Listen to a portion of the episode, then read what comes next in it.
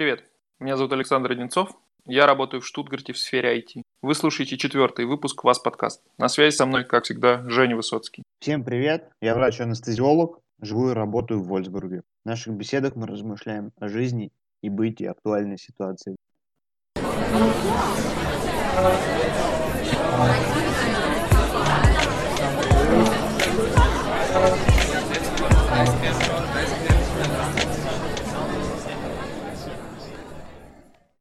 Ну, что можно сказать? Сегодня 5 апреля, мы опять уселись напротив компьютеров. Я так понимаю, что...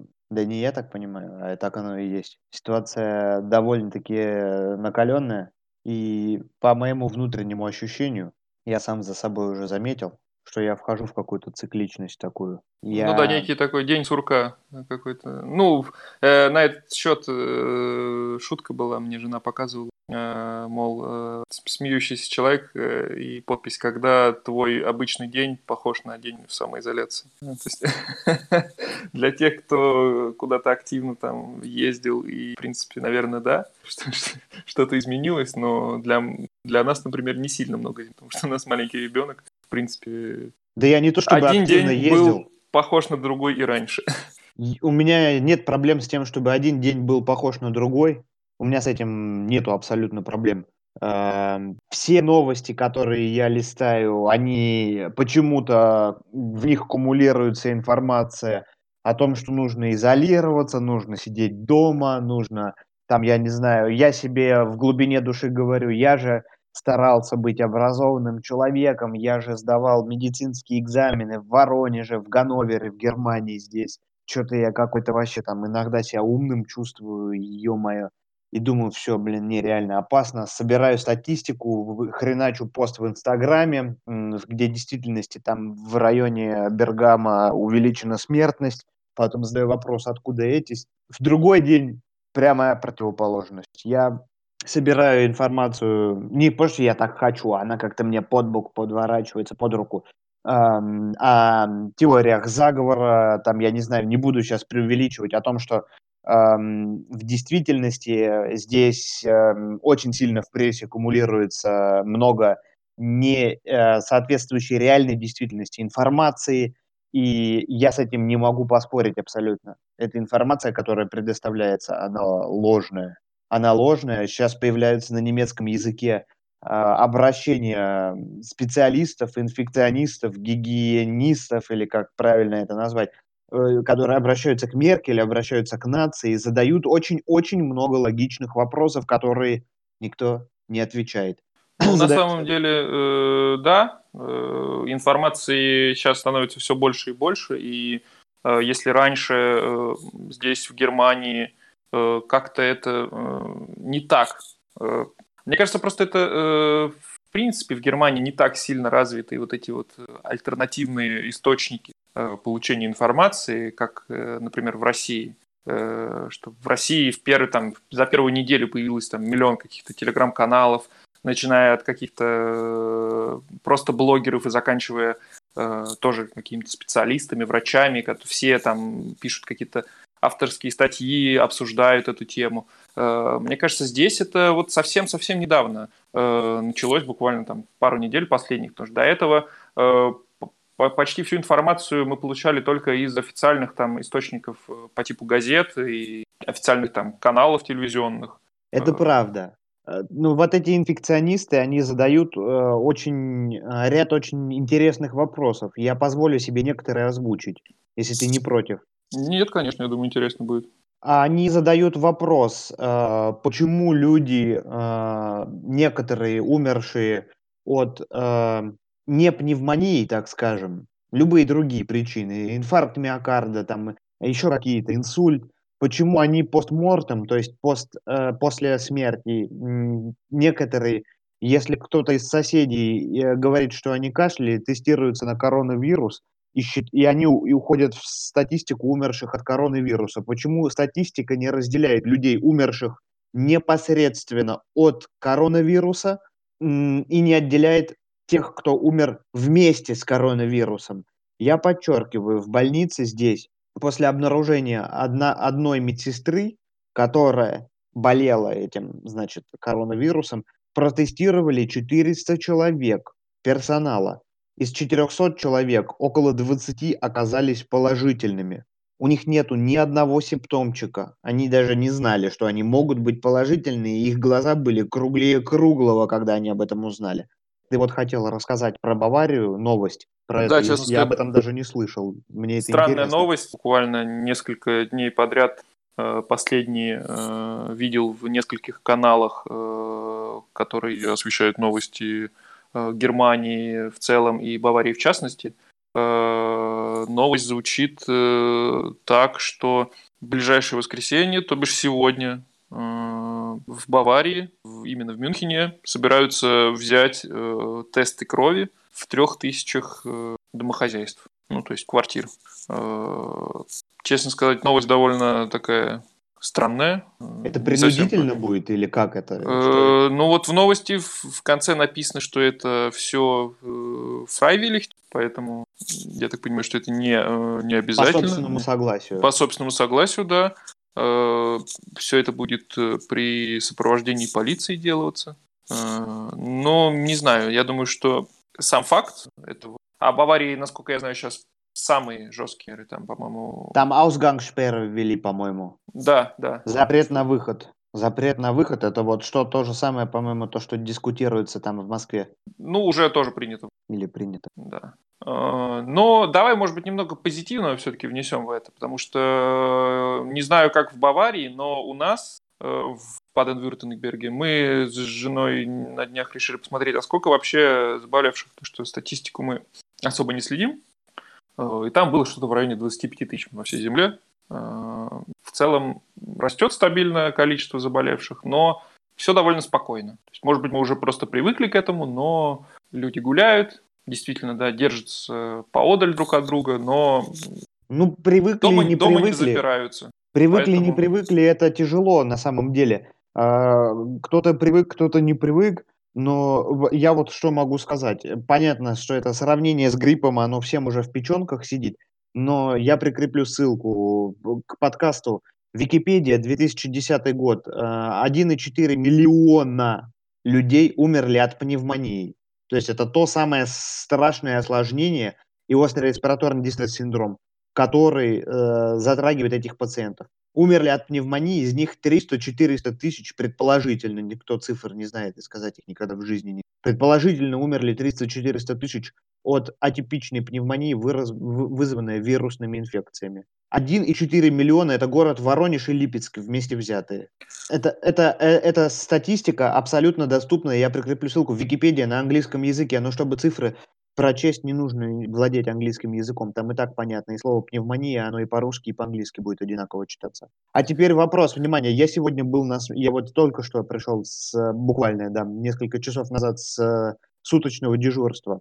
У меня в реанимации три пациента, совокупный возраст трех пациентов свыше 210 лет, то есть каждому за 70. Два, да, там им не, не всем хорошо сейчас, они, некоторые умирают. Одна там, которая у нас лежала в реанимации, умерла уже. Один там, у него более оптимистичный прогноз, у других там вопросительный знак можно поставить пока что еще. Но отделение пустое, у меня работы нету. Я чай не могу пить, я кофе не могу больше пить, они мне уже вот тут вот сидят. Ну, я работы посмотр... нет, да, наверное, стоит сказать, что, насколько я помню, ты мне говорил, что больницу закрыли для... Не, открыли полностью. Больницу открыли, открыли полностью. полностью уже все, все работают, люди боятся приходить. С, знаешь, какой сейчас самый частый вызов врача скорой помощи? Я думаю, что температура и подозрение на... Не, люди боятся вообще в больницу показать. Самый частый вызов сейчас врача скорой помощи, я, я говорю субъективно. Не подумайте, что я здесь статистику какую-то вещаю. У нас все в этом подкасте субъективно. Все, все вызовы, которые сделали мои коллеги, вот если я, я у них спрашиваю, куда они ездят, это либо констатация смерти, это либо констатация смерти, либо неуда, неудавшаяся реанимация. О чем мне это лично, как врачу, говорит? Я сегодня разговаривал с другом еще, кстати, из Берлина, который в огромнейшей больнице работает в Берлине. У него э, отделение реанимации полностью пустое. То есть, если у меня три пациента, у него отделение полностью пустое. Он говорит, я уже... Линдеман я... там, получается, в пустом отделении лежал. Лин, Лин, Линдеман лежал не в пустом отделении, тогда у них были. Он сегодня опять пришел с дежурства, и ситуация динамичная меняется, у него отделение пустое было. вчерашним днем.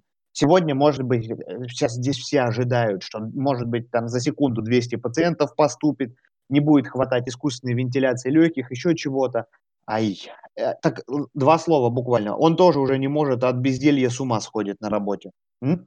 Интересный факт. Так а куда он, мы с ним разговариваем, и он мне задает вопрос. Жень, а он работает в катетерной лаборатории с инфарктами.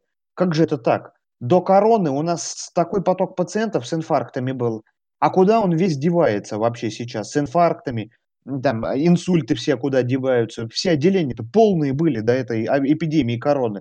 И мне в голову приходит, да я у кого у коллег не спрошу, у них вызов на констатацию смерти, на констатацию смерти. Они просто ссутся, прости за выражение, в больницу появиться. Они досиживают до последнего, они короны боятся больше и умирают там дома.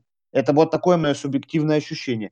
Почему мы не думаем, эти смерти не будут относиться к э, статистике по короне? О людях, которые не, боятся просто появиться в больнице из-за этой короны. В больнице появляются только те, кого доставила туда либо фельдшерская бригада, либо бригада скорой помощи, если она успела туда попасть. Ну да, и стоит понимать, что в Германии это, в, в отличие от России, где тебя э, хочешь не хочешь, тебя заставят поехать в больницу на скорой, если это требуется. Здесь, э, если ты скажешь, что нет, тебя, насколько я понимаю, забирать не будет никто. Тебя никто не заставит поехать в больницу. Не, никто не заставит. Да и в России никто не заставит. Информированный ну, отказ, понятно, что инфор но будут очень настаивать на этом. Я просто несколько раз вызывал скорую и несколько раз э, с этим сталкивался. В России они все-таки, э, те, кто на скорой ездит, они стараются, наоборот, э, рекомендовать поехать в больницу при любом ну, случае. Это зависит, это уже, Саш, человеческий фактор. Если врач, приехавший, ему трень-трава, все, и он может спокойно, защитив свою жопу юридически, уехать, то это и в Германии, это, это трудный философский вопрос. Это и везде, и там, и там встречается. Я очень хочу, если э, нам время еще позволяет, сказать последнюю новость, которая у меня лежит очень-очень близко к сердцу, и я не могу ее отпустить. Давай. Ввиду того, что я э, летом 2019 года начал готовиться к экзамену на американскую лицензию, э, я уже бросил, я уже не собираюсь в Америку. Я вступил в различные телеграм-каналы и даже занимался онлайн у одной э, замечательнейшей девушки, великолепного врача, инфекциониста из ЮАР, которая со мной, кстати, э, два часа вчера обсуждала, и она полностью моего мнения. Это человек, который работает, э, окончил первый мед Сеченовский и работает в ЮАР. Так вот, она организовала эти курсы где-то буквально 4 дня назад. Присылает, э, дев, присылает один молодой человек, задает справедливые вопросы. Кто-нибудь может прислать статистику из Бергама, помимо э, следов от э, масок на лице уставших врачей, есть что-нибудь более вразумительное, чем э, автомобили, перевозящие гробы в разные стороны? Что-нибудь такое, что вот я как специалист, как врач, я скажу, э, да, я тут ничего не могу поделать. В разговор вступает девчонка одна. Я так понимаю, я не уверен. Я так понимаю, она врач, который еще в Америке не работает, но готовится к, меди... к сдаче экзамена на медицинскую лицензию. Это очень сложный экзамен в Америке. Она жив... живет в Нью-Йорке. И она пишет такую фразу. Я эту фразу сейчас процитирую. «Не хватает ИВЛ». Я эту фразу, как врач-анестезиолог-реаниматолог, не понимаю, тем более в городе с такой огромной агломерацией, как Нью-Йорк. Но это уже дальше другое рассуждение. Но тут она говорит фразу, которая, за которую, вот, если я сейчас ошибаюсь, я готов отдать свою медицинскую лицензию в Германии, в России и больше никогда не работать врачом. Она говорит фразу такую. Не хватает аппаратов ИВЛ, но теперь используют дыхательные мешки. И интубировать вынуждены эндокринологи и гинекологи. И тут меня понесло, я больше не мог остановиться. Это медицин, это так напугает любого человека, который с медициной не связан. Но я хочу, чтобы все понимали, Никогда в жизни мешком нельзя продышать пациента с пневмонией в реанимации в течение 24 часов. Если речь идет о нехватке рук на интубацию, то в таком случае никто не сможет его 24 часа давить на этот мешок. И это медицинский бред, который пишет человек с высшим образованием, живущий в Нью-Йорке. Она ну, там невозможно создать даже то давление, которое нужно для этого, и подать то, тот процент кислорода, Я этот скриншот показывал на работе и, по, и буду показывать в ближайшие три дня. Люди до слез смеются. У меня друг мой, Хольгер, позавчера чуть пиццей не подавился, когда это услышал. Он 30 лет работает в реанимации. И эта девушка от, будет посылать эти сообщения, к сожалению, не только в тот чат, в котором я ее на этом поймал. И она больше ничего вразумительного мне не ответила. Она будет посылать эту информацию в Россию или в Беларусь, откуда она приехала, или я не помню точно. И ее информацию люди сарафанным радио будут интерпретировать как инсайдерские вести от врачей с места событий, из Бруклина, где происходит катастрофа. Вот она цена этих новостей. И мы сами в этом виноваты. Да, это, конечно, влияние э, врач... новостей от врачей на аудиторию сейчас переоценить сложно. И это, что... Саш, Саш, поверь мне, это ты, э, прочитав эту новость, ты подумаешь, ё ну просто, ну то есть ты не заподозришь никаких этих вообще, то есть подставы не заподозришь. Даже если бы ты был врачом смежной специальности, ты бы даже в этом случае не заподозрил подставы. Куда мы, почему наши коллеги это аккумулируют, этот поток негативной информации в СМИ и в соцсетях, непонятно. А, ну еще что можно сказать, знаешь что? Что сейчас э, 80% э, эфирного времени э, на телевизоре появляется шпан, э, министр здравоохранения, который сейчас, э, ну, он, он занимает все эфирное время, и так как э, наследница Меркель, которую она, так сказать, которую она анонсировала в своей прощальной речи перед тем, как она сказала, что она больше не будет выдвигаться от ЦДУ, э, эта сторонница сказала, что она складывает полномочия и не будет преемницей Меркель. И сейчас есть такое подозрение, что вот Шпан 80% э, эфирного времени они проводят очень эффективные мероприятия в Германии, но говорят, что это будет э, такое, такой ход конем, что политические силы используют это э, в предвыборной кампании, он будет выдвинут от ЦДУ, они забирают сейчас голоса у АФД, и всем людям, которые скупили туалетную бумагу и, и, и, и другие принадлежности для выживания, они преподнесут, что только благодаря мероприятиям Шпана в Германии такая низкая смертность, и он будет, в общем-то, следующим канцлером. Ну, переходя к основной теме, э, которую мы сегодня хотели бы обсудить, а именно ГДР, ФРГ. Существуют ли они до сих пор на территории современной Германии? Географически нет. Хотя в умах, в сознаниях людских эта граница проходит. В... Эта граница проходит в обычных рабочих отношениях. Эта граница проходит таким образом, что одни чувствуют себя несколько приниженными, обиженными. У них даже есть э, и у тех, и у других ярлык. Ост, Остен и Вест. Вест – это Восток и Запад. Восточников называют Оси, но не каждый может их так называть. Это вообще ругательство, это оскорбительное слово. Ну да, оно же тянется еще с, с тех времен. Да. Когда это, это означает вот что-то по типу тюфяк. Вот, я так бы мог, вот, я, я чувствую это слово так. Безобидный тюфяк такой, который, которому сейчас э, разрушим стену и покажем, как работает наш современный западный магнитофон, покажем, как жить надо. Весси, Весси – это слово, которое появилось, наверное, попозже, я не знаю точно, которое означает, что ты такой сноб, ты сноб, который заумный, и начинаешь учить меня, как надо жить. Такой, знаешь, как «Чё лезешь? Мне и так хорошо». Вот эти вот два слова, я их периодически, особенно оси, веси я не слышал, веси я, кстати, недавно узнал, что вообще оно есть. А, есть такое, э, такое слово «бесависерай», то есть это или «клукшайзе». А, Бесависерай – это вот человек, который э, очень сильно убежден в правоте своего мнения и своих знаний – и пытается всем в округе объяснить, как надо жить и как нужно, значит, так сказать, это делать. Э, другие мнения практически не принимает, так сказать, ну, на рассмотрение. Ну, типа и, умник. Да, да, клукшайса их называют, умник mm-hmm. говно. Вот. Ну вот, беса весерай, восточники, они говорят беса весис еще. Весис – это вот западники, беса, то есть э, беса весис – это такие западники, которые получше, получше, чем все остальные. То есть и это, естественно, преисполнено сарказма. Это не по-настоящему. То есть они, когда так говорят, они имеют в виду слово «бесовесарай» в глубине души, и они, ну да, таким образом примерно это все проходит. Эм, что в народе? В народе вот чувствуют они обиженными себя. Я месяц назад наткнулся на статью клавишника Рамштайна с кричащим заголовком. Да, заголовок на самом деле такой прям интересный. Если переводить его на русский, то... Die Wiedervereinigung war eine Sauerei.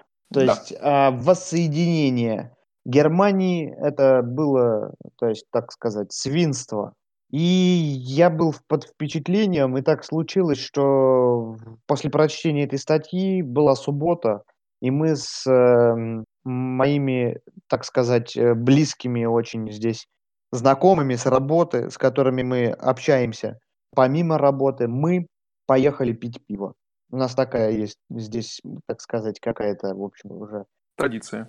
Трудно сказать слово традиция, но пусть. Ездить здесь есть в 60 километрах село, так называемое Вакерслибн, и там есть очень-очень а, старинная фами- семейная пивоварня. Пиво должно храниться только при определенной температуре, и в течение 7 дней, если ты его не выпил, то оно пропадает, оно реально прокисает, его невозможно пить, оно просто при открытии бутылки вылетает оттуда. Я думаю, стоит сказать еще, что это село, оно, насколько я помню, расположено как раз в Восточной Германии. Да, да, это Восточная есть, Германия. Да, чтобы понимать, э, ты живешь как раз э, прямо на границе. Да, и здесь вот именно это Вольсбург, это э, Западная Германия, находящаяся в притирку к Восточной. То есть, когда мы едем на машине, ребята мне показывают, вот смотри, а ну как ребята, там один возраста моего папы, другой Э, там 75-го года рождения и так далее. То есть ровесников моих там нету, но мы а, на работе вот так вот общаемся. Они говорят, вот тут вот была граница, вот тут вот была там зона э, пограничная, то есть это, эта зона не относилась ни к западу, ни к востоку. Вот тут стена была, Жень, посмотри. А вот здесь вот, э, здесь у нас еврейское, старое еврейское кладбище, за ним мой отец еще ухаживал. Вот, и он, и, и они вот это вот все обсуждают, я еду, и у меня какие-то нахлыны, ну, такие впечатления меня, значит, э, внутри раздирают. И мы приезжаем, и пока мы едем, мы обсуждаем все. Я рассказал, говорю, вы знаете, я вот на такую статью наткнулся этого клавишника Рамштайна. Что вот он имел в виду? Есть, есть ли, есть ли в народе тоже такое мнение? Они в один голос, они все ребята с Востока, и вот так вот как-то получилось, что мы с ними больше общаемся. И они все в один голос сказали, в том смысле, который вкладывает клавишник Рамштайна в эту статью, в, этот, э, в этой газете, это было действительно свинство. После падения границ, после падения, были убраны все врачи, шефы каких-то, завед, заведующие отделений в ГДРовских больницах были э, обанкрочены всякие заводы, которые были, тем не менее. Они, может быть, не были идеальны, но их было в нормальном количестве в ГДР. Были забраны эти территории какие-то, и туда поставили просто, туда хлынул поток капиталистов, людей, которых Запад поставил на территории на новые, чтобы зарабатывать денег. Были сети какие-то продуктовые, которые, которые были забраны, так сказать, а, имущество этих фирм было забрано э, западными фирмами, чтобы не было конкуренции. Они не хотели, естественно, там в том регионе конкуренции. Они поделили рынок между уже готовыми игроками на Западе. Как вот мне сказал э, Дэнни, моя мама работала 30 там, лет или сколько, 40, я сейчас не буду говорить, что я знаю на 100%, и она получала пенсию, там, к примеру, я сейчас так скажу, 600 марок, против пенсии на Западе 1400 марок. Почему? Потому что она не переводила отчисления в пенсионные фонды, в которые все западники перечисляли. Ну, конечно, она не могла их переводить туда. Она жила в ГДР. Ну вот они объединились, и они вроде должны быть одним народом, они говорят на одном языке. Может быть, разница небольшая в диалекте, как и у Воронежа там с Москвой или там у Краснодара с каким-нибудь еще регионом.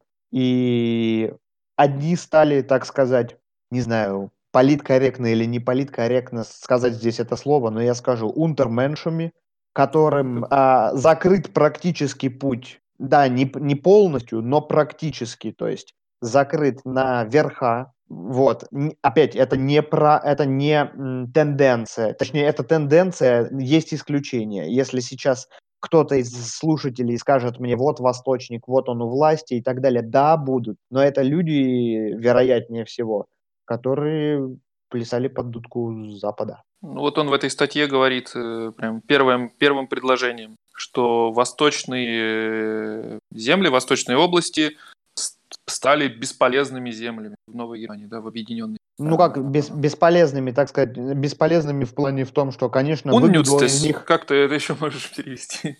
Выгоду они с этих земель получали. Они, он имеет в виду население, которое там, оно стало до сих пор, до сих пор эта разница не стерта до сих пор водитель трамвая на Западе получает, э, я слышал цифру, то ли на 30, то ли на 40 процентов зарплату в Штутгарте больше, чем в Потсдаме или в Берлине. Да-да, это, это парадокс прям такой, да, то есть это известный и всем это факт. не только водитель трамвая, это и учителя, это и здесь есть эта разница, и этот вопрос всем, это, то есть, так сказать, по секрету всему свету всем известно, и до сих пор это все здесь толерируется.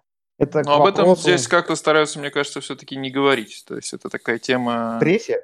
Да не то чтобы в прессе даже, в принципе, это, это я бы не сказал, что это запретная тема, но она очень это, это, не, это не та тема, которую, знаешь, будешь обсуждать там, с коллегой за обедом. Но это, это не та тема, которую ты будешь обсуждать вообще за обедом на работе.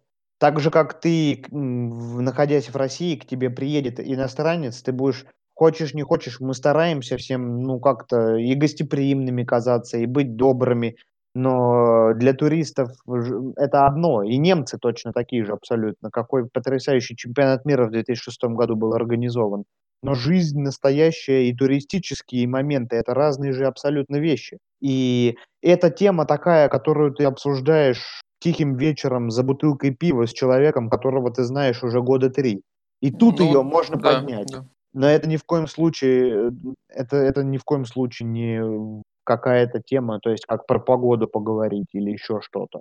Это очень больная тема для немцев. Для не всех, конечно, немцев. Конечно, не для всех. Она болезненнее для восточников, чем для западников. Это вопрос к тому, что, то есть, я слышал такое мнение от некоторых своих даже друзей, э, которым э, все уже по горло, все сыты они эти действиями власти в России и так далее, бросали такую фразу, да пусть хоть американцы сюда придут, все нахрен захватят, всю власть, там или кто-то с Запада люди придут, но я буду нормально социально защищен, не буду как врач получать зарплату, там, как продавец-консультант в торговом центре, и буду жить нормально. Не будем мы жить нормально, если так произойдет. Ну, то есть у врачей э, тоже, тут ты говорил, что э, для врачей есть какие-то там официальные там ставки, да, какие-то таблицы окладов, зависимости от квалификации, тарифная сетка, да. Но я так понимаю, что у врачей тоже зарплаты отличаются. У врачей зарплата напрямую не отличается. Я вопрос не э, в интернете, так сказать, специально не искал, надо поискать. Но то, что я точно знаю, что на Западе есть так называемая частная пенсия и возможность в нее откладывать. На Востоке ее нету, и на Западе больше э, люди защищены в плане вот в этом финансовом, в пенсионном возрасте. Медицинское сообщество. Тарифная сетка, насколько мне известно, врачебная, не имеет особых разногласий э, по регионам, но тарифная сетка – это одно, а реальность – это другое. В Мюнхене стоимость жизни очень высокая. Клиники, чтобы хоть кто-то к ним шел, доплачивают премиальные своим врачам, чтобы те у них работали. В Берлине такого нету. В Берлине доплачивать уже там вряд ли кто-то будет. То же самое и здесь. У тебя есть, там, я не знаю, Ärzteversorgung, у меня есть в Нижней Саксонии. В Восточной такой возможности нету на вот эту, на пенсию, на частную. Поищу в интернете для уточнения, так сказать, скину проф. У меня прям почему-то Восточная Германия ассоциируется с Лейпцигом. Вот прям вот не, не, не Потсдам, не Дрезден даже, а вот скорее почему-то Лейпциг. Почему? Как-то он для меня прям символом Восточной Германии. Это же довольно крупный город. Как там вообще дела обстоят, не знаешь? Ну, я в этом городе некоторое время жил. Это очень красивый город. Полмиллиона около того там живет. Довольно он был до корона-кризиса развивающимся, постоянно дорожающий. Туда даже начали летать многие, ну как, не многие, но российские самолеты. Довольно такой аэропорт, видимо, международного. Люди на Востоке более, менее толерантны к иностранцам в том числе. Ну, они настолько толерантны, не, сто, не, не что они там хотят накинуться на тебя и сказать «уходи». Нет. Ну, они, наверное, уровень их толерантности стремится к русскому. То есть у нас очень нетолерантное общество, хотя сейчас, может быть, все изменилось. Я не сильно так думаю, но очень многие у нас не любят, так сказать, гостей и так далее. Кто-то обоснованно, кто-то не обоснованно, кому-то это мнение навязано, у кого-то само сформировано. Восточники более толерантные, по моему ощущению субъективному, чем люди на постсоветском пространстве, но гораздо менее толерантные, чем люди на Западе. Вот у меня такое ощущение. Западникам давным-давно уже привезли с разных регионов людей, и они как-то, в общем-то, что ли, к ним привыкли. Ну, на самом деле, да, это тоже влияет. Поток э, иммигрантов в Германию все-таки гораздо больше в ее западную часть. Если посмотреть на карту всех основных фирм и производств в Германии, то они почти все сосредоточены на Западе. На Востоке там буквально пара есть в некоторых крупных городах, но основная масса все же на Западе, и основной поток мигрантов идет на Запад. Исключение может быть там Берлин только. Наверное, в связи с этим до сих пор как-то не произошло вот такое вот смешение все-таки людей э, с Запада, с Востока, чтобы... Ну, по сути, сейчас эти, эти как... По сути, сейчас эти два таких народа внутри страны, да, две культуры различные, они так и существуют как бы раздельно. И хотя сколько лет уже прошло? Почти 30 лет прошло? Да и больше уже. Нет. В 91 году. Ну, почти 30 лет прошло, но до сих пор, до сих пор это имеет место быть. Ну и... вот пока мы с тобой разговариваем, я открыл, так сказать, наткнулся на сайт, в котором написаны мысли ГДРовцев. Как было раньше, это то, что лежит у людей на сердцах сейчас. Как, что было раньше и что сейчас. Вот здесь вот написано. Раньше мы были, чувствовали себя защищенными. Не было какого-то вот этого дикого скачка Э, цен на недвижимость и огромных цен на аренду жилья. Никто так не переживал там за свои деньги. Сейчас наоборот. Раньше можно было положиться на соседей, на друзей. Э, то есть не было вот этого вот, то, что мы с тобой обсуждали в прошлом выпуске, как ты объяснял, цетель-крик и вот этого вот э, скотство, когда в глаза тебе не говорят, а обсуждают за спиной. Ну, это такое, мне кажется, с, с, как раз западная специфика. Наверное. Вот это вот, потому что все-таки люди, люди с восточ... из Восточной Германии, они ближе к, к менталитету как раз постсоветскому, то есть присутствует такая большая открытость в своих суждениях, и они выражают свое мнение о, там, о других, там, о чем-либо э, более открыто. Меньше было стресса на работе, меньше конкуренции, и, соответственно, меньше было вот этих вот людей, которые шли по головам, и делали, то есть, ну, для них все было, ничего не было святого, только вот их карьера. Вот этого было меньше. Больше люди времени могли посвятить семье и детям. Вот так вот они говорят. То есть как-то было более такое какое-то спокойное счастье. Если кто-то нуждался вот в помощи, ну вот люди все равно каким-то образом пытались найти эту помощь. Ну вот, наверное, как у нас сейчас, это вот не знаю, хотя у нас уже тоже вот все нек- в некоторых местах люди стараются только одеяло на себя тянуть. Самое тяжелое было в ГДР – это ложь, с которой мы жили.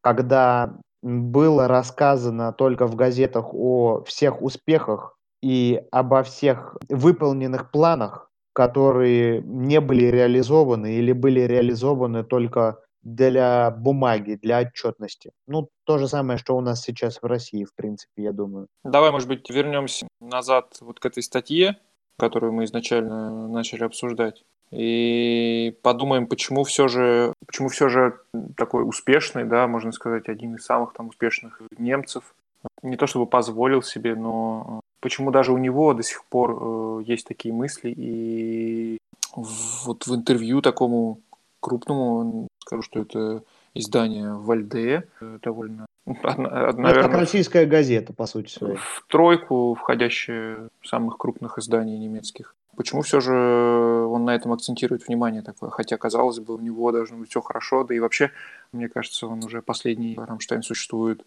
Он, наверное, не живет в родном городе. Но это же Рамштайн, они постоянно в своих текстах поднимают проблемы общества, пытаются, так сказать, эту струну дернуть и на эту тему что-то сказать. И вот он сказал просто, что лежит на сердцах у всех. Это, это не часто происходит, чтобы вот в общей прессе, которая, кстати, э, почему-то всеми нашими людьми воспринимается как самый свободный на белом свете, так, так оно или не так, я, в этом, я сомневаюсь в том, что это так, не эксперт в этом плане, но она, я не считаю, что это свободная пресса, пишет на определенные темы. Свобода здесь в рамках тех ограничений, которые устанавливают власть имущие в том числе. Но в, то же, в, том, же, в, том же, в той же статье клавишник э, пишет очень интересную фразу, он абсолютно не является правопопулистом. Ему задают вопрос, вы, наверное, такие вещи пишете, вы, наверное, там за АФД голосуете, альтернатива для Германии – которая здесь считается правопопулистской, которая, то есть, считается там националисты и так далее. Нет, он, он говорит, что за них нельзя голосовать, это не люди, которые должны приходить к власти в нашей стране и так далее. То есть это очень интересно просто смотреть а, то, о чем переживают эти люди. Ну, кстати, я слушал, я слышал такую статистику, что за, э, да, стоит, наверное, сказать, что почему вообще про АФД сейчас заговорили. Партия существует довольно давно уже, но на последних выборах в 2016 году эта партия получила рекорд большой да, процент голосов, и ее сторонники, соответственно, обрадовались, но все остальные э, люди очень сильно волновались, потому что идеи у этой партии действительно националистические, так скажем. Тут этой темы боятся, и никто не хочет возвращения к к национализму, и, не, не дай бог ну, э, это случится, да. Но при этом, как я слышал, АФД большинство своих голосов как раз на Востоке набрала. Наверное. Там за нее голосуют довольно много. Кстати, да, в эту тему интересный вопрос у меня прямо сейчас возник. А что считают восточники по поводу мигрантов? Э, я, считаю, я говорю не о трудовых мигрантах, а иммигрантах из восточных стран, там, Сирии, иммигрантов именно там, беженцев. Есть ли какое-то мнение у них на этот счет? Ты знаешь, я думаю, здесь сколько людей, столько и мнений. Тенденция, наверное, такова, что они их не, недолюбливают особенно. Я думаю, что они, придерживаясь больше взглядов АФД, и АФД говорит очень четкую позицию на эту тему, он говорит, хватит принимать вот этих полити- политических э, иммигрантов и военных иммигрантов из мест конфликтных. Прекратите. Посмотрите на собственное население, которое здесь живет довольно бедно. Здесь, кстати, очень много бедных людей, которые все вот эти вот э, нам говорят просто так, э, наши так называемые левые, в Германии пенсия, посмотрите, какая большая, или пособие по безработице 700 евро, переводишь в рубли, ахаешь. 700 евро. Ну так дай-ка сейчас, какой курс там сейчас? 80 рублей. Окей, 56 тысяч рублей, да ты с ума сойдешь. У нас средний там, не знаю, человек в Воронеже, если такие деньги получает, то уже хорошо, и то вряд ли посредник. А здесь жизнь такая, то, что здесь индекс потребления, потребительский индекс совершенно другой, то, что ты за эти 700 евро твоя корзина будет настолько же полная э, в супермаркете в месяц, как примерно на 12 тысяч рублей в Воронеже, об этом не говорить дальше. Ну, про это, я думаю, мы с тобой отдельный, наверное, выпуск запишем, да? Потому что у нас да, уже много, много на эту тему и вопросов было от слушателей. В принципе, много чего есть сказать на эту тему, да? То есть это довольно важный вопрос вообще, сколько, сто... сколько стоит жизнь и действительно ли здесь все так хорошо в социальном плане. Для врачей пока, конечно, хорошо. Посмотрим, что после короны будет, но Да, здесь не все так радужно, как мне казалось до переезда. Ну да, другая тема. Это другая тема. Тему про Запад-Восток, но если вернуться э, к твоим словам, которые ты сказал в начале, что и, да, и к заголовку э, этой статьи, о том, что э, объединение было глупостью, и как, как, как в таком случае, если вернуться к заголовку статьи и к тому, что ты сказал в начале выпуска, что объединение, по мнению многих э, жителей там, да, Восточной Германии современной, что объединение в текущем, в том виде, в котором оно было, это такая некая неправильная мера была, то э, как, по их мнению, должно было быть. То есть, ну, понятное дело, что существование Берлинской стены, да, и разделение Германии, это было, это, это, это не могло быть постоянной мерой, э, и это, это положение дел тоже... Это было ужасно. Да, это было... Я был в музее, да, да э, был в музее Берлинской стены, там, конечно, вещи, о которых я никогда не задумывался, были мною увидены. Это было ужасно. Были разделены семьи, то есть люди в один момент ехали в метро, из, даже не делился Берлин-то на западный, нет, он делился, конечно, на западный и восточный, но не так уж прям сильно в головах люд, людей был поделен. И а, они говорили, что остановили вагоны и сказали, дальше вагоны не поедут, э, поезд разворачивается назад, это западный Берлин уже все, то есть мы здесь устанавливаем границу, и они ехали кто к родственникам, кто куда. Это была ужасная вещь, это ошибка советского руководства или чья это, что это такое. Но после падения этой стены они были очень рады сразу же. Они могли видеть своих родственников, любимых, там, родных, которых тысячу лет не видели там. И... Но потом началось вот этот вот захват власти. Они хотели бы, наверное, чтобы, ну да, там понятно, если бы это был бы демократический какой-то, ну что такое демократический, ну, наверное, как мы себе это представляем, конкуренция есть вот между там пятерочкой и магнитом. Один там лучше, другой хуже и так далее. А там был захват. Вот они вот так вот это восприняли. Хотелось бы им, чтобы вот этого не было. Но при том надо, кстати, уточнить, что мнение вот этого клавишника, оно одно из. То есть здесь вот я смотрю, сейчас открыл какой-то опрос э, на сайте статистики. 53% э, видят, скорее всего, преимущество в воссоединении, и 40, а, ну, соответственно, 47% больше, нет, э, недостатки видит э, в соединении 24% и 17% неопределивших. Вот так вот. Ну, все равно даже 23%, которые резко негативно отзываются. 24, да, то есть... Это, это довольно высокий процент, да.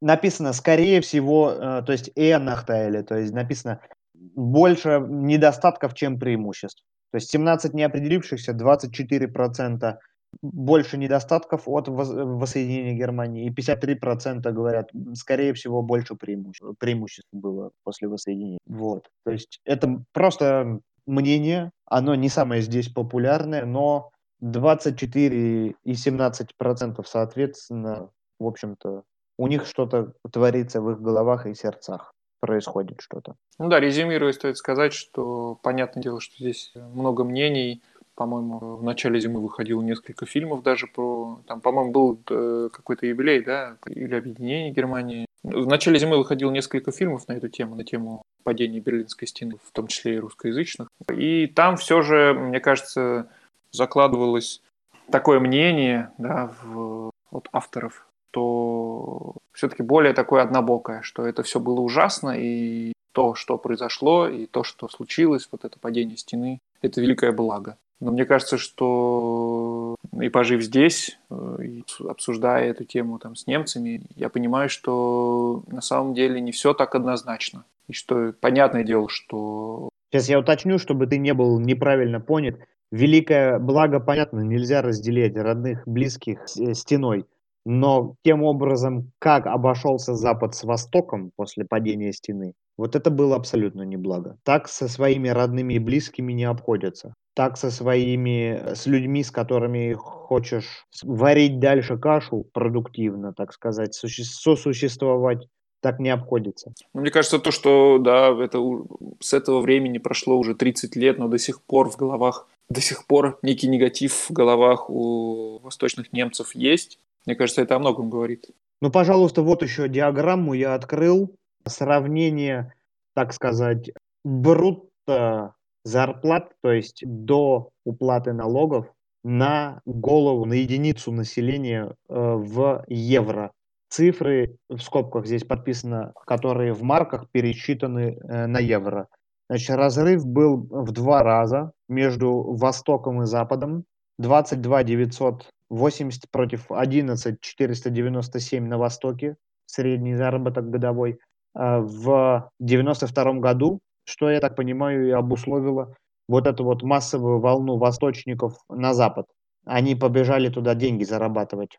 А западники, присытившиеся, богатые, ринулись на восток скупать дешевую недвижимость. Поэтому они там, конечно же, многие так сейчас это все выходит. Вот у нас там знакомый снимает квартиру, у него хозяин живет там, кстати, в Штутгарте. У него там несколько квартир, он это точно знает. Вот он приезжает там когда-то раз там это и осматривает свои квартиры. Ему отец их, видимо, там оставил в наследство. Вот они там скупили, они копили-копили деньги, потом скупили это все, то есть восточники в таком вот сразу как пониженном положении. Ну и дальше идет, идет, идет диаграмма и доходит до 2008 года. После 2008 года здесь сведений нету. В 2008 году разница, конечно же, подстерлась. А, значит, 30, эм, сейчас скажу, 32 231, 32 231 евро зарабатывает в среднем бюргер, среднестатистический на Западе, и на Востоке 22 840. То есть 10 почти в 10 тысяч разница. Да, это уже не, два, не в два раза, но это еще, извини меня, это 30% разница где-то. То есть это та самая э, разница, которую я тебе вот пытался рассказать на примере водителя трамвая. Не 40%, mm-hmm. все-таки 30%, но 30% это извини меня. Это тоже значительно, 30% да для Германии. Извини меня, это очень значительно.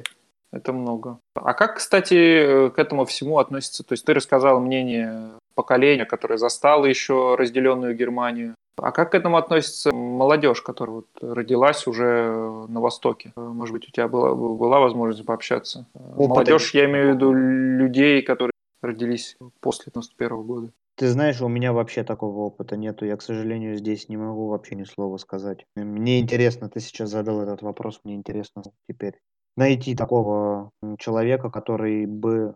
Ну, я думаю, что сейчас в основном, посмотри на наше поколение, Инстаграм, Facebook, мы все пытаемся что-то говорить в сетях, что-то публиковать. Нас... Это ясно, но вопрос в том, насколько это из поколения в поколение все это обида, да, и негатив передается. Это был бы интересный такой инсайт, да, интересное мнение изнутри. Поэтому, если да, получится, правда. обязательно расскажем в следующем выпуске. Мне тоже очень интересно ответ на этот вопрос. А тебе я такое не... задание. Я не, не, я не знаю ровесников с Востока, которые вот которые... Они будут... Я, это очень трудный вопрос, не буду говорить ничего, вообще не знаю. Ну, какой итог в итоге к этой теме? Мы все же рекомендуем переезжать в Восточную Германию или нет? Есть ли у нас какое-то мнение на этот счет? Ну, я мечтаю о переезде в Берлин. Я не могу сказать, да кому чего, кто где работу найдет, кто как. Плохо там, нет, там неплохо. Лучше там, чем в Мюнхене. Для кого-то будет лучше. Не будет Сеттель Крига, не будут стучать. Чем, ну да, наверное, да, наверное, для тех, для кого как раз менталитет является такой преградой, и для тех людей, которые боятся как раз вот этой вот неискренности немцев, возможно, стоит как раз задуматься о переезде в восточную, ну, восточную вот часть, открыл, восточную часть открыл. Германии. Потому что там все же, да, у людей в общем и целом менталитет ближе к, к постсоветскому. Я открыл э, вот сейчас фокус ДЕ, какой-то, так сказать, какая-то статья. Здесь написано, что молодые люди до 29 лет в воссоединении Германии более видят там больше позитивных моментов, чем негативных. Больше они видят там преимуществ, чем недостатков. Ну, хорошо, то есть э, получается, что обида это сойдет на нет, постепенно все это нормализуется, и, наверное, Наверное. в будущем, э, лет еще через 30 уже, уже и никто не будет различать. Но пока стоит сказать, что все-таки это различие есть, и границ между Восточной и Западной Германией в голова... Э, не на карте, но в головах все еще существует. Вот здесь интересное добавление такое, что социальное до сих пор преимущественно э, люди, выросшие на Востоке, считают образовательную школьную систему лучше, чем на Западе, и лучше, чем та, которая у них сейчас. И социальная абзихерунг, то есть, э, так сказать, как это будет, социальная защита и, так сказать, для их berechtigung это будет, наверное, равноправие мужчины и женщины, а, и медицинская система была сильнее в ГДР.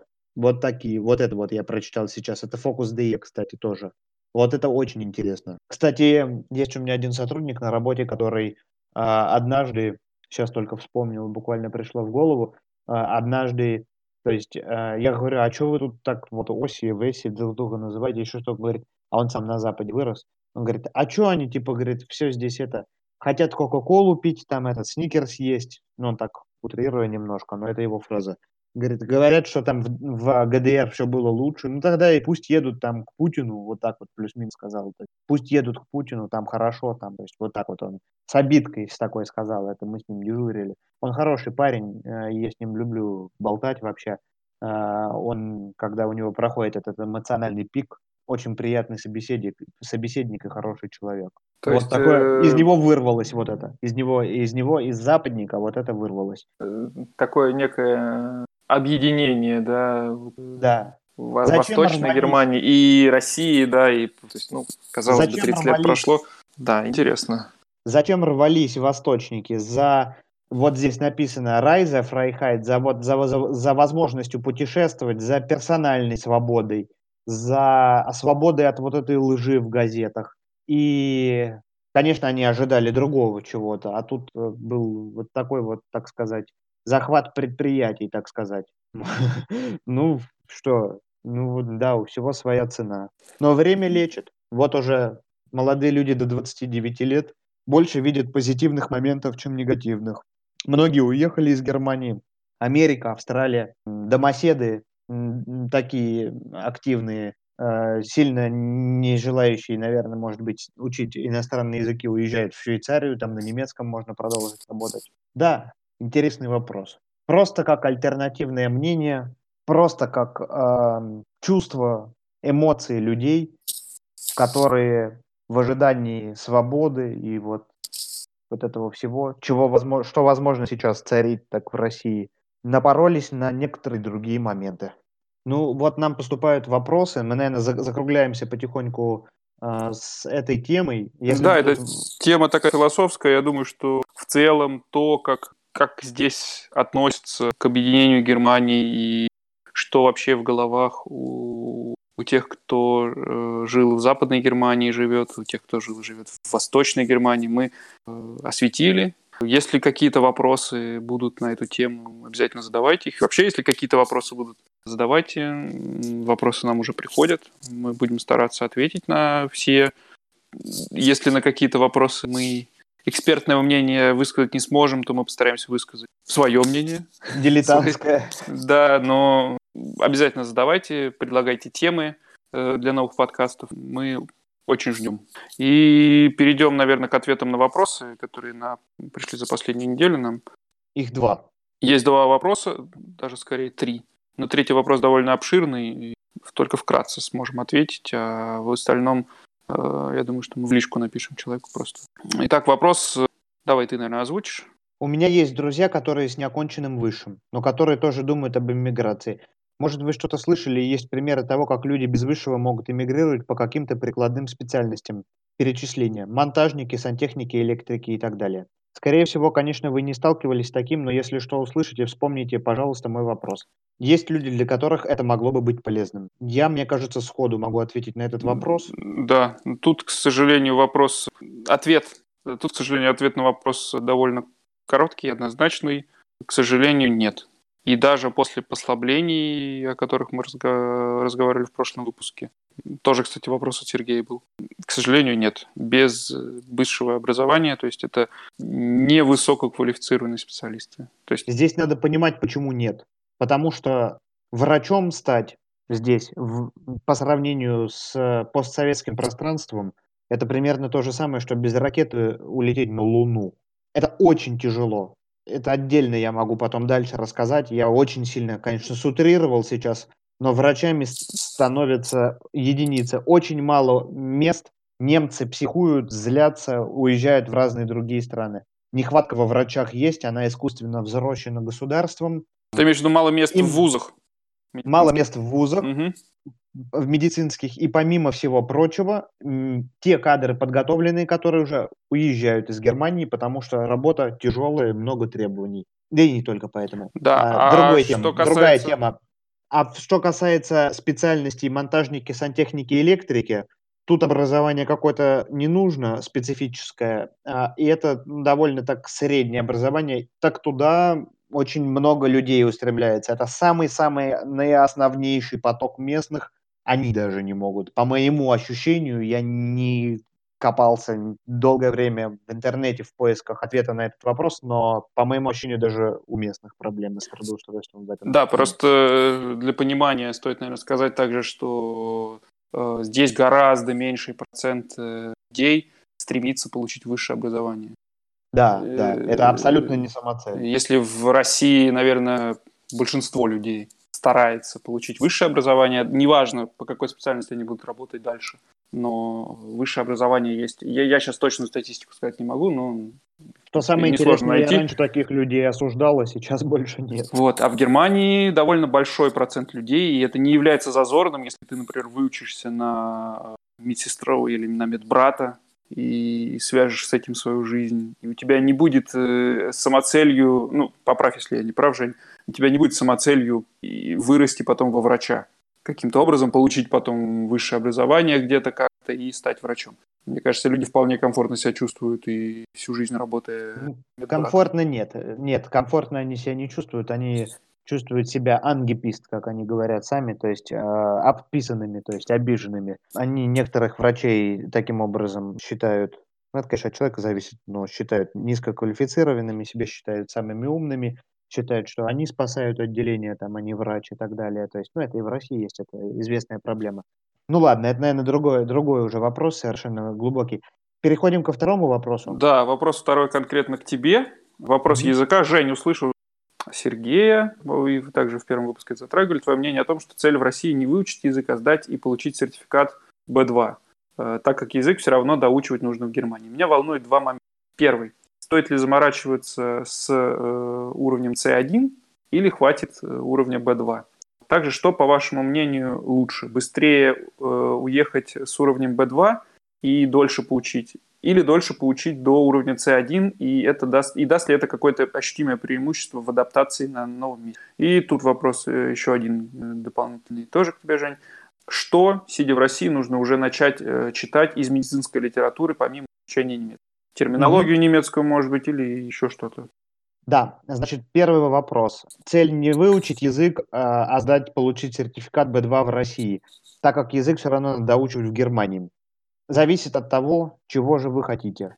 Я скажу так, если цель очень на- наибыстрейшим способом пройти это, то сертификат языковой, получение его и владение языком – это разные вещи. Они где-то пересекаются, но человек, имеющий сертификат, научившийся делать эти тесты, которые там есть, не факт, что будет хорошенько, хорошо говорить так как это касается не только этого языка, это касается всех языков.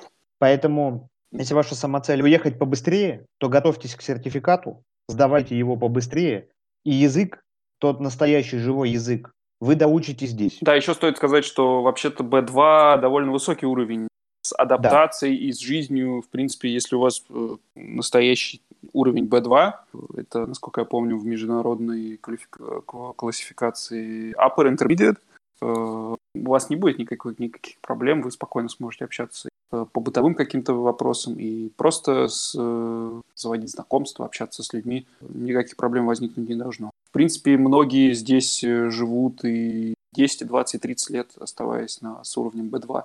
Потому что C1 все же, наверное, это такая больше специфика врачей. Не скажу. Здесь вот э, дали, дали такой уточняющий вопрос, стоит ли заморачиваться с C1 или хватит B2. Хочется сказать, не заморачивайтесь с C1, сдайте B2, но преподавательница, которая меня подготовила полностью на языковой сертификат, она сказала, что сейчас C1 и B2 абсолютно ничем не отличаются. Она всем, наоборот, советует сдавать C1, то есть, по ее мнению, а ее мнение, я, она для меня такой авторитет, что я в этом вопросе ее мнение не подвергаю сомнению, я ее слушаю и говорю всем, люди, готовьтесь на C1, задание примерно один. Вот. Это произошло, надо отметить, с реформой B2. Эта реформа произошла, по-моему, в августе 2018 или 2019 года, когда изменили структуру экзамена. Ну, я, честно признаюсь, не сдавал ни специально никаких сертификатов, сдавал только внутренние тесты на курсах. Mm. Здесь и в Германии, когда я учился немецкий, и в России. Но... У тебя Гёте-сертификата нету? Нет, нету. Для Блау-карты, в принципе, при получении визы он не нужен. Это очень интересно, я впервые слышу это. Окей. Поэтому, ну, в этом как раз есть преимущество Блау-карты. Работник консульства при при подаче документов на визу может, если у него возникнут сомнения э, в твоем языке, задать тебе несколько вопросов прям там же. Это, кстати, звучит прям очень, это выглядит очень э, комично, когда ты в Москве подаешь документы на визу, и русская женщина там, и мужчина, кто принимает у тебя документы, внезапно начинает говорить с тобой по-немецки э, с таким с, с очень смешным акцентом задают вопросы, как, как вас зовут, где вы учились, э, куда вы едете работать. А, ну, что касается врача, э, без языкового сертификата общепризнанных институтов, ДАФ, там, э, Гёте и так далее, речи о трудоустройстве вообще не идет. Документы не будут рассматриваться даже Минздравом. Вот. B2 или C1 на основании вот этого всего хотел бы сказать, наверное, C1. Но учить лишний, например, семестр, да, если вы, например, посещали курсы да. B1, B2, и, наверное, еще тратить полгода на изучение C1. Стоит, наверное, да, подготовиться просто получше к э, тесту и сдать сразу C1. Вот. Даст еще... ли это ощутимое преимущество в адаптации на месте C1? Ощутимого преимущества не даст. И нельзя провести четкую границу, что вот ты будешь общаться с десятью людьми, у пяти из них будет B2, у пяти C1, они примерно будут э, одинакового уровня, на мой взгляд. Не сильно будет разница бросаться в глаза. А, и вот, наверное, ответить еще на последний вопрос. Э, что все же стоит изучить пока еще в России из литературы? Никакой медицинской литературы. Абсолютно никакой медицинской литературы. Исключение составляет, если вы хотите отвлечься просто от экзамена, подготовки к экзамену. Я понимаю, что это все очень сильно за... достать может э, и хотите как-то отвлечься. Можно отвлекаться Инстаграмом, можно футболом, можно чем угодно. То есть кто-то хочет вот думать, а дай-ка я почитаю медицинскую литературу. Но если вы так отвлекаетесь, ну попробуйте. Ну, специально этого ничего не немного. даст. Угу. Абсолютно. Нет, это, это даже я бы сказал, я бы от, отсоветовал бы это делать. Только после приезда сюда. Всему научитесь уже здесь, по приезду. Главное, здесь будет язык. достаточно время, времени. Да. Здесь не происходит так, что вы приехали на собеседование, получили документы и через неделю вышли на работу. Здесь все очень медленно, э, нерасторопно. Систему обмануть не получится. Она работает очень-очень медленно. Бюрократическая машина очень э, массивная. И э, время выгадать не получится. То есть так как придется играть по местным правилам. Э, да, и вот еще ко мне есть тоже вопрос. На него ответа обширного такого вряд ли хватит нам сейчас времени в рамках э, ответа на вопросы. Э, наверное, все-таки на эту тему... Я тебе зачитаю. Да, давай. Александр, к тебе тоже есть вопрос. Честно говоря, даже хотелось бы отдельный выпуск. Как войти, войти с эмиграцией, если тебе 30, и ты даже рядом не был э, с IT всю жизнь? Знаю немало примеров в США. Много тестеров ПО. По сути, самый элементарный вход, если считаешь, что визу в США э, тяжело получить. Как с этой темой в Германии? Допустим, портет. Я без оконченной вышки, неплохо шарю в компах, но не IT. Как говорится, парень, которого всегда просили помочь с компом, имею расположение к IT-сфере и программированию, свободное от малого бизнеса время Сижу, учусь ради интереса. Что бы ты посоветовал, какие языки изучить, с чего начать, какой опыт работы приобрести в России, чтобы потом эмигрировать? Нужно ли получать корочку? Какие документы нужны будут для подтверждения твоей компетентности и какой уровень спецов еще? Э, ну, постараюсь ответить вкратце. Э, по поводу корочки высшего образования, конкретно в Германии, мы как раз в прошлом выпуске обсудили, что вводится послабление, и если у вас есть три года опыта работы в какой-то сфере, то они заменят вам наличие диплома о высшем образовании. Но, признаюсь честно, при получении визы это всегда э, в наличии диплома о высшем образовании в этой сфере, э, в которой вы собираетесь искать работу, это всегда дает преимущество и убирает многие вопросы, на которые придется отвечать, и в общем, сильно упрощает жизнь. Поэтому, наверное, все-таки наличие корочки желательно. Какой это вуз, э, на самом деле не так важно, потому что если открыть, есть такой сайт, я ссылку тоже кину в, в ответ на это сообщение, э, где э, есть список всех вузов э, всего мира, в том числе России, и они соотнесены с уровнем немецких вузов. И максимальный уровень вуза данной классификации – это А+. Так вот, почти все воронежские вузы имеют сертификацию либо А+, либо А. То есть даже там какие-то коммерческие, которые, которые на самом деле не такие хорошие вузы, и все равно имеют, э, все, они, все равно они сертифицированы, все равно они имеют достаточную квалификацию, чтобы быть признанными здесь, в Германии. Поэтому какой это вуз, если это, конечно, не МГУ и там не какие-то другие известные технологические вузы, то роли это не играет особо. Здесь э, что это за университет, э, особо никто знать и не будет.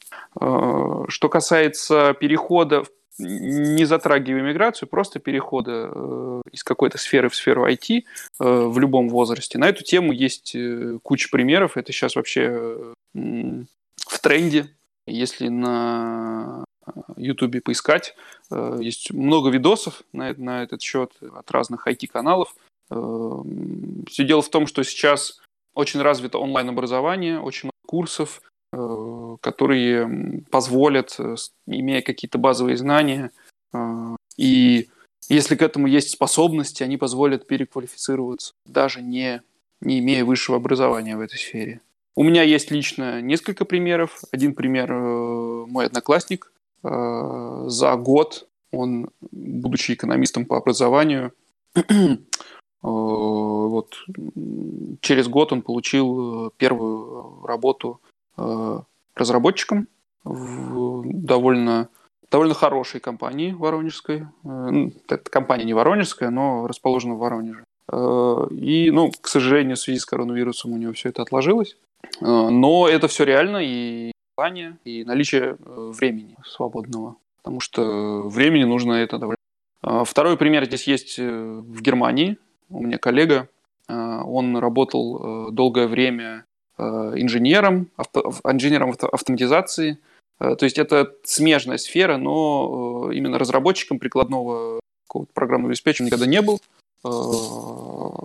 И вот он решил в свои 37 лет сменить сферу деятельности – Э, работал он в фирме, которая, в общем-то, фирма дочка э, Боша.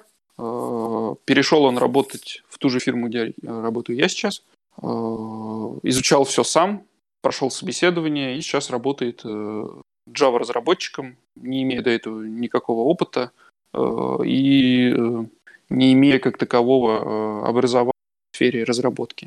Э, это возможно в связи с тем, что здесь э, большая нехватка кадров, как это известно. А, поэтому местные фирмы ищут... Э, поэтому у местных фирм снижена планка в плане квалификации. Понятное дело, что не у всех. Понятное дело, какие-то крупные фирмы все так же ищут высококвалифицированных специалистов. Но действительно это так, что здесь есть фирмы, которые, которые готовы взять и не таких высококвалифицированных специалистов. Э, это действительно так. Проблема лишь в том, что э, в такие фирмы зачастую сложно попасть, э, если у вас нет разрешения на работу здесь. То есть это в основном фирмы такие, фирмы со старыми порядками, поэтому они, в принципе, и не ищут людей вне европейских странах на свои вакансии. Тут на помощь может прийти виза для поиска работы, которую можно получить. Э, не имея контракта, э, с ней, конечно, в такие фирмы будет попасть гораздо проще. Э, что касается языков и технологий, тут сложно сказать. Наверное, Java здесь самый популярный, один из самых популярных языков среди крупных фирм и предприятий. Поэтому, если начать с нее, то точно не ошибетесь. Насколько это реально, вполне реально, э, но надо все же учитывать, что если у вас есть в другой сфере опыт э, работы там несколько лет, то в зарплате, скорее всего, вы вначале потеряете. Ну, это логично, потому что если смена деятельности, вы начинаете как будто бы, как будто бы с нуля. Э, более подробно, наверное, мы еще в каком-нибудь выпуске обсудим то вообще, как здесь проходит собеседование и какой вообще уровень проверки технических в, моей, в моем случае и медицинских в твоем случае знаний, насколько он отличается от того, что происходит на собеседовании в России. Вот. А на этот вопрос, думаю, вкратце я ответил.